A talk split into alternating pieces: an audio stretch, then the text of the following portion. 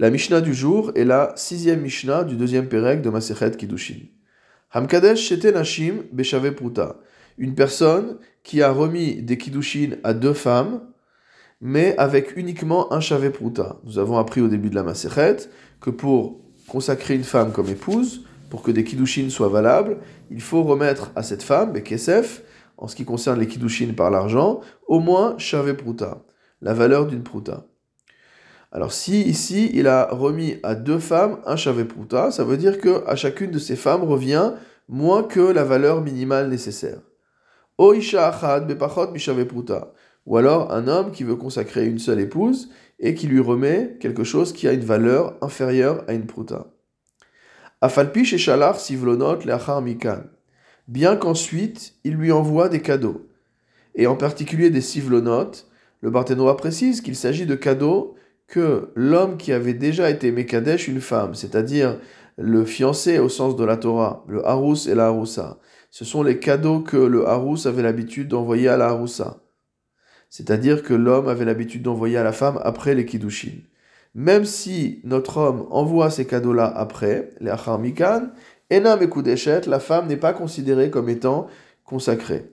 C'est-à-dire qu'on aurait pu penser qu'ayant pris conscience du fait que les Kiddushin étaient d'une valeur trop petite, ce monsieur maintenant envoie des cadeaux pour compenser cette valeur et donc pour que les Kiddushin soient complets.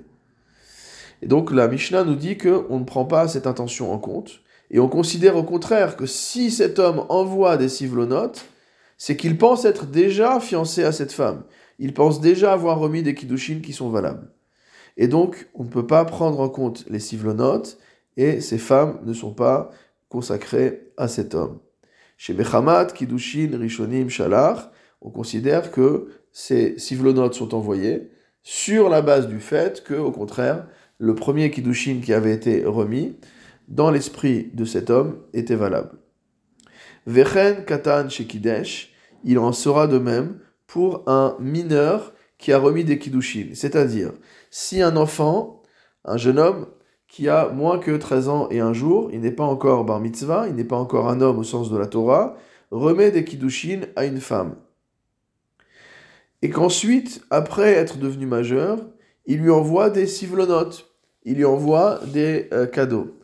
On aurait pu penser que bien que les kiddushin qu'il a remis lorsqu'il était mineur ne sont pas valables en raison de son âge, étant donné que par la suite il a envoyé des cadeaux après être devenu majeur, ces cadeaux viennent compléter, entre guillemets, réparer la première action et que la femme va lui être d'échette.